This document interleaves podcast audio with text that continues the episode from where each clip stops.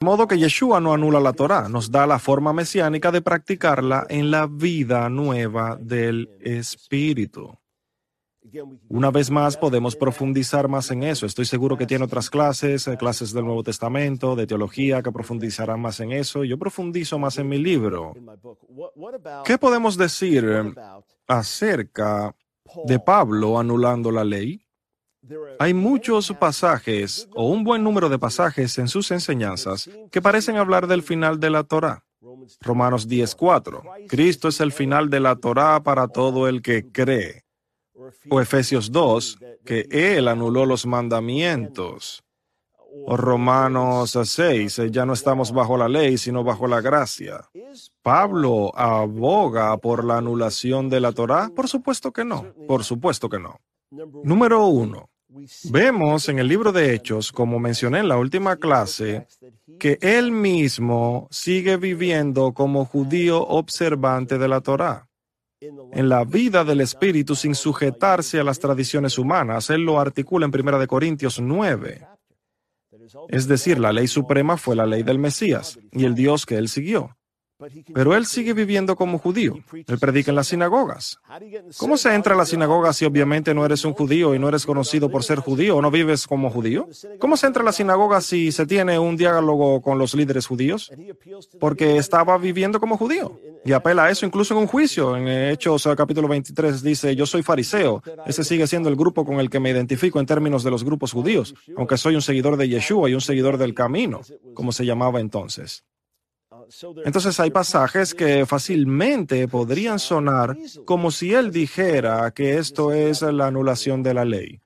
Por supuesto, lo pondría en conflicto con Jesús, lo cual plantea la pregunta, ¿cómo es que habían seguidores judíos de Yeshua que reconocían a Pablo? Por ejemplo, los eh, nazarenos, como se les llamaba, ellos eh, seguían las enseñanzas de Yeshua, los reconocieron como el Mesías divino, rechazaron las tradiciones rabínicas que se estaban desarrollando y creyeron que Pablo era un verdadero apóstol. De modo que obviamente la gente no siempre encontró contracción con esto. Y el libro de Hechos nos dice que no hay ninguna contradicción porque Pablo mismo vive como judío. Esto es lo que tenemos que entender cuando leemos los escritos de Pablo. Y el Nuevo Testamento nos dice en segunda de Pedro 3 que algunos de sus escritos son difíciles de entender y la gente lo ha malinterpretado. Pues si es difícil de entender, no puede ser del Señor. ¿Usted realmente cree que eso es un judío religioso? ¿Nunca aprendió el Talmud? Claro que no. A veces la dificultad de ello es el premio en sí, que hay que profundizar y orar más y pensar más y comparar más lo que se está diciendo. Número uno, tenemos que entender que Pablo le estaba escribiendo principalmente a los gentiles. Así que, por ejemplo, cuando le escribió a los Gálatas, estos eran gentiles que vivían en Galacia. Habían otros, seguidores de Jesús, que vinieron y enseñaron, eran seguidores judíos de Yeshua, pero se habían apartado del mensaje verdadero del Evangelio y le decían a los gentiles, deben circuncidarse y obedecer la ley de Moisés para ser salvos.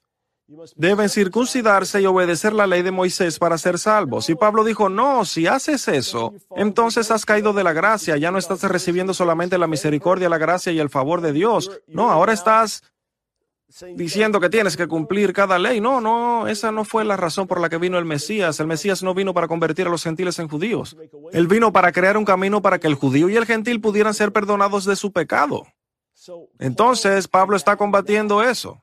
Y cuando está combatiendo cosas en medio de su carta, no le está diciendo a los judíos, no vivan como judíos. Esa nunca fue la controversia.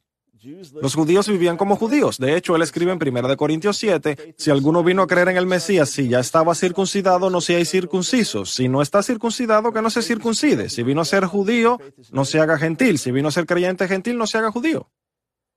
De modo que lo primero que debemos reconocer es que él le estaba escribiendo a los creyentes gentiles, no le estaba instruyendo a los creyentes judíos sobre qué hacer y qué no hacer. Eso es lo primero.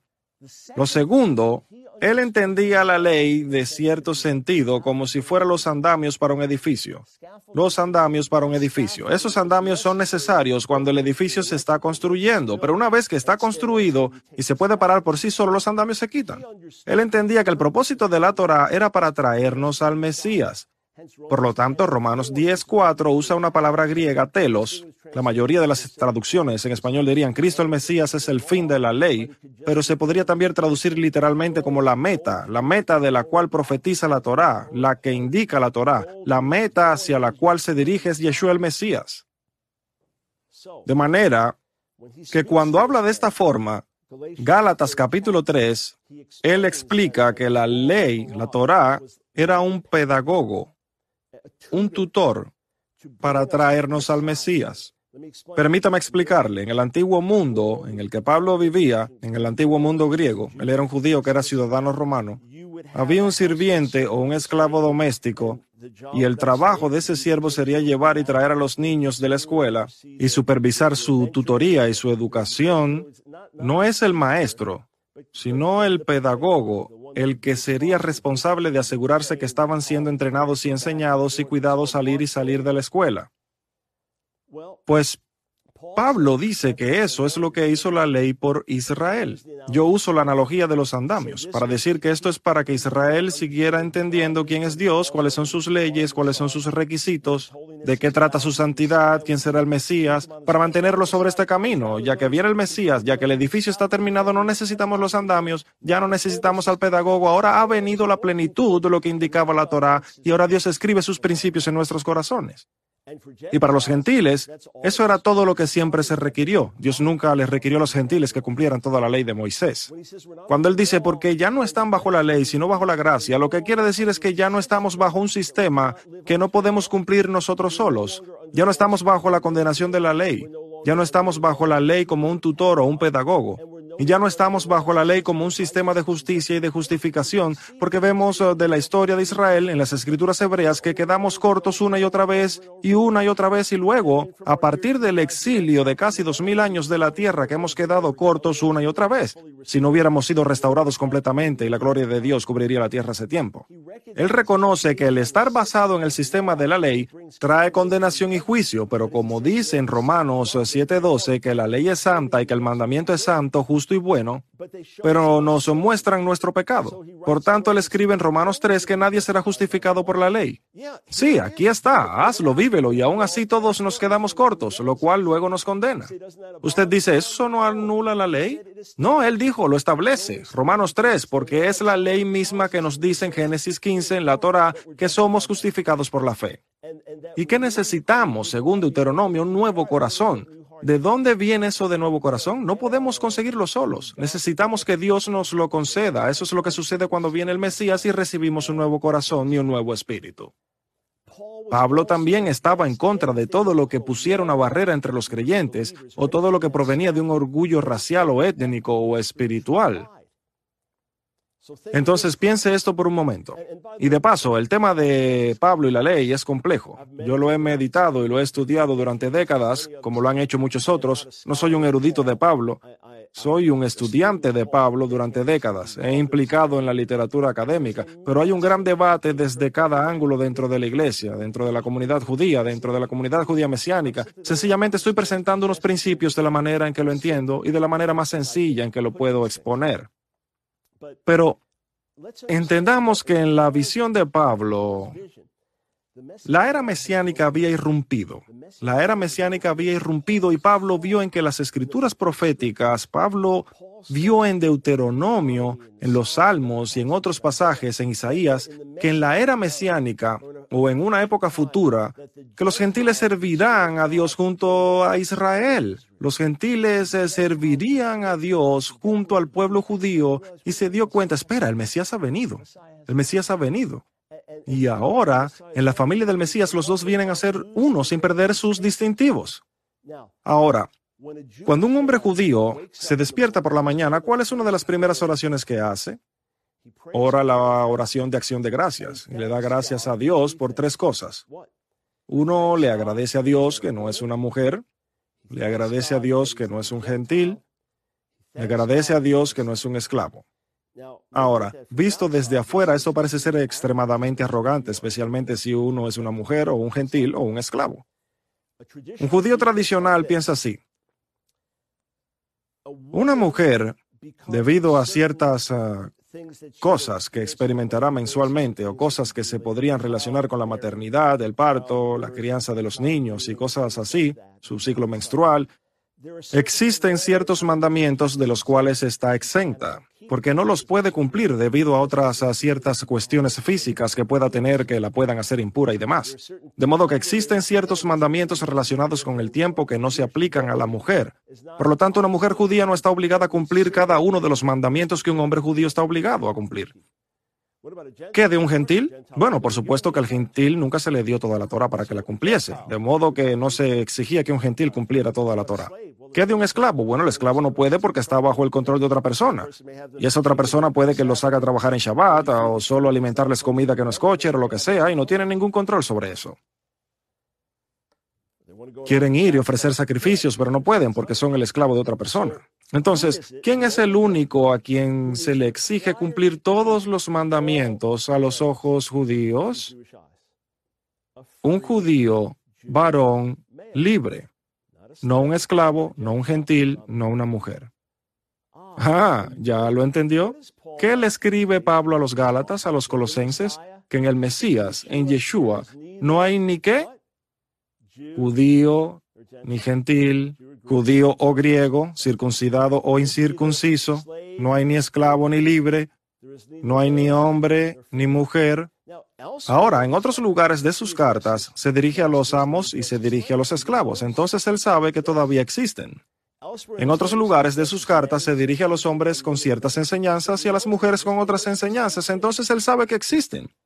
Y él hace distinciones, pero lo que está diciendo ahí podría ser que esa tradición judía ya existía en su época, de decir, le doy gracias a Dios que no soy mujer, no soy esclavo, no soy gentil. Y Pablo dice que en el Mesías no hay hombre ni mujer, ni esclavo ni libre, ni judío ni gentil. Lo que quiere decir es que todos somos iguales ante Dios.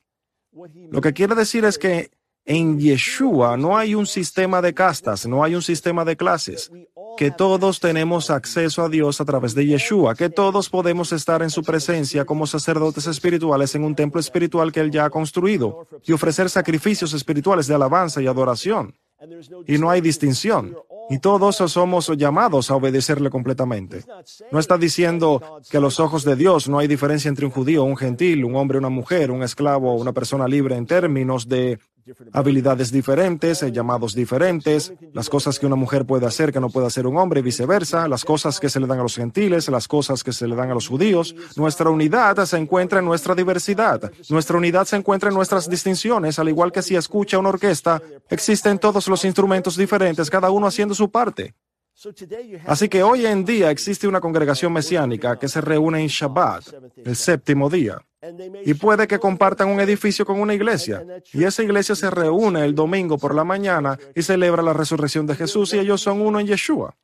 Y los creyentes judíos puede que digan, ¿sabes? Solo para ser solidarios con nuestra gente, nosotros no comemos mariscos, no comemos eh, tocino, carne de cerdo, y eso es solo para ser solidarios con nuestra gente. Sabemos que no nos contamina internamente.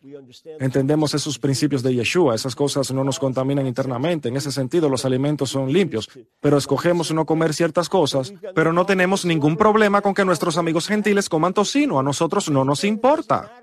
Es decir, cada grupo tendría sus distintivos. Uno puede tener sus reuniones de hombres y sus reuniones eh, de mujeres en sus congregaciones, eso está bien. Los hombres eh, pueden tener ciertas posiciones de liderazgo, las mujeres otras funciones ministeriales, eso está bien. Pero Pablo dice que ya no hay barrera que nos separe. Efesios 2, derribando la pared intermedia de separación. De ese modo los mandamientos que nos podían dividir han sido derribados para que tengamos unidad en el Mesías. Y sabemos que en el templo en Jerusalén, en la época de Yeshua, que había esa pared. Ninguna mujer podía ir más allá de aquí, ningún gentil puede ir más allá de aquí. En Yeshua esa pared es derribada. Tenemos un mismo acceso a Dios. No significa que la ley es anulada, significa que ahora entra en su máxima expresión y significado en la era mesiánica.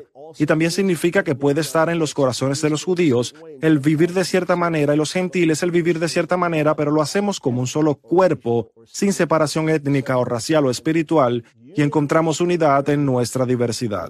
En la última clase quiero mirar a la cuestión de la tradición judía y por qué rechazamos la idea de que hay una cadena ininterrumpida de tradición que se remonta a Moisés en el monte Sinaí.